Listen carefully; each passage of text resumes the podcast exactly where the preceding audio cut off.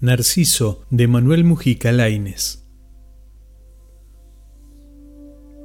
Si salía, encerraba a los gatos.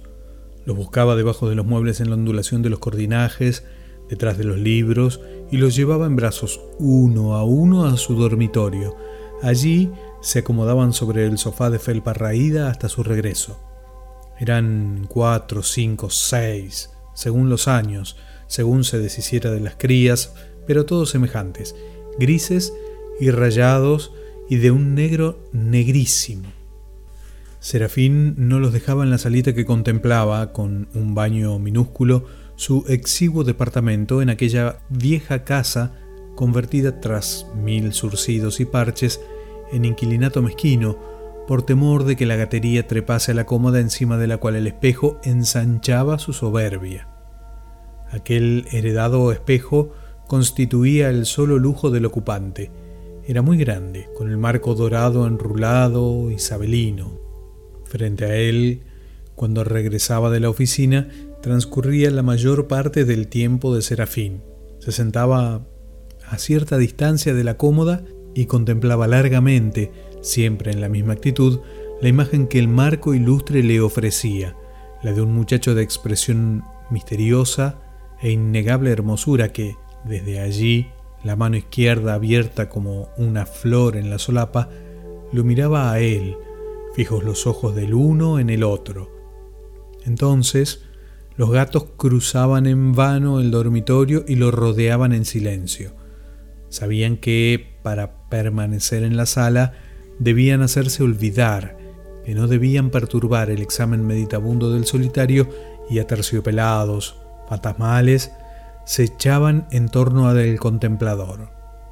Las distracciones que antes debiera a la lectura y a la música propuesta por un amigo fonógrafo habían terminado por dejar su sitio al único placer de la observación frente al espejo. Serafín se desquitaba así de las obligaciones tristes que le imponían las circunstancias. Nada, ni el libro más admirable, ni la melodía más sutil, podía procurarle la paz la felicidad que adeudaba a la imagen del espejo. Volvía cansado, desilusionado, herido, a su íntimo refugio y la pureza de aquel rostro, de aquella mano puesta en la solapa, le infundía nueva vitalidad. Pero no aplicaba el vigor que al espejo debía a ningún esfuerzo práctico. Ya casi no limpiaba las habitaciones y la mugre se atascaba en el piso, en los muebles, en los muros, alrededor de la cama siempre deshecha. Apenas comía. Traía para los gatos, exclusivos partícipes de su cultura, unos trozos de carne cuyos restos contribuían al desorden, y si los vecinos se quejaban del hedor que emanaba de su departamento, se limitaba a encogerse de hombros, porque Serafín no lo percibía. Serafín no otorgaba importancia a nada que no fuese su espejo. Este sí resplandecía, triunfal, en medio de la desolación y la acumulada basura. Brillaba su marco y la imagen del muchacho hermoso parecía iluminada desde el interior. Los gatos, entre tanto, vagaban como sombras. Una noche, Mientras Serafín cumplía su vigilante tarea frente a la quieta figura, uno lanzó un maullido loco y saltó sobre la cómoda. Serafín lo apartó violentamente y los felinos no reanudaron la tentativa, pero cualquiera que no fuese él, cualquiera que no estuviese ensimismado en la contemplación absorbente, hubiese advertido en la nerviosidad gatuna, en el llamear de sus pupilas, un contenido deseo que mantenía trémulos, electrizados a los acompañantes de su abandono. Serafín se sintió mal, muy mal, una tarde.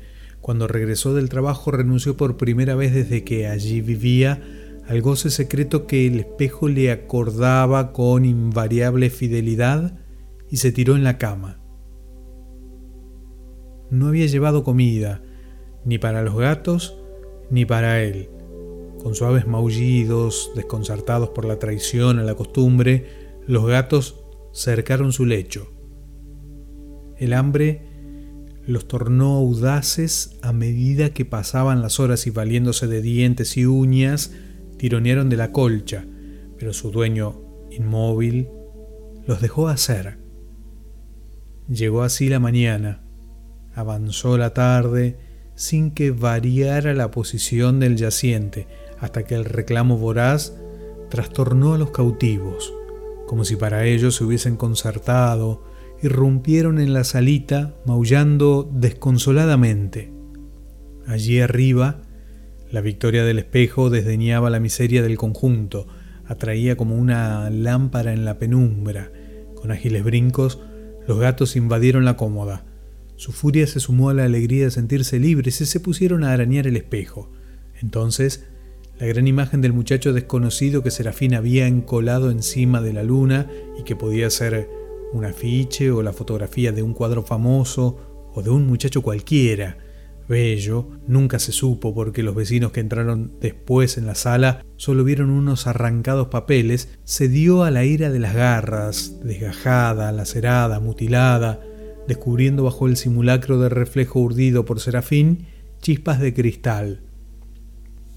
Luego, los gatos volvieron al dormitorio, donde el hombre horrible, el deforme, el narciso desesperado, conservaba la mano izquierda abierta como una flor sobre la solapa y empezaron a destrozarle la ropa. Escrito por Manuel Mujica Lainez, Narciso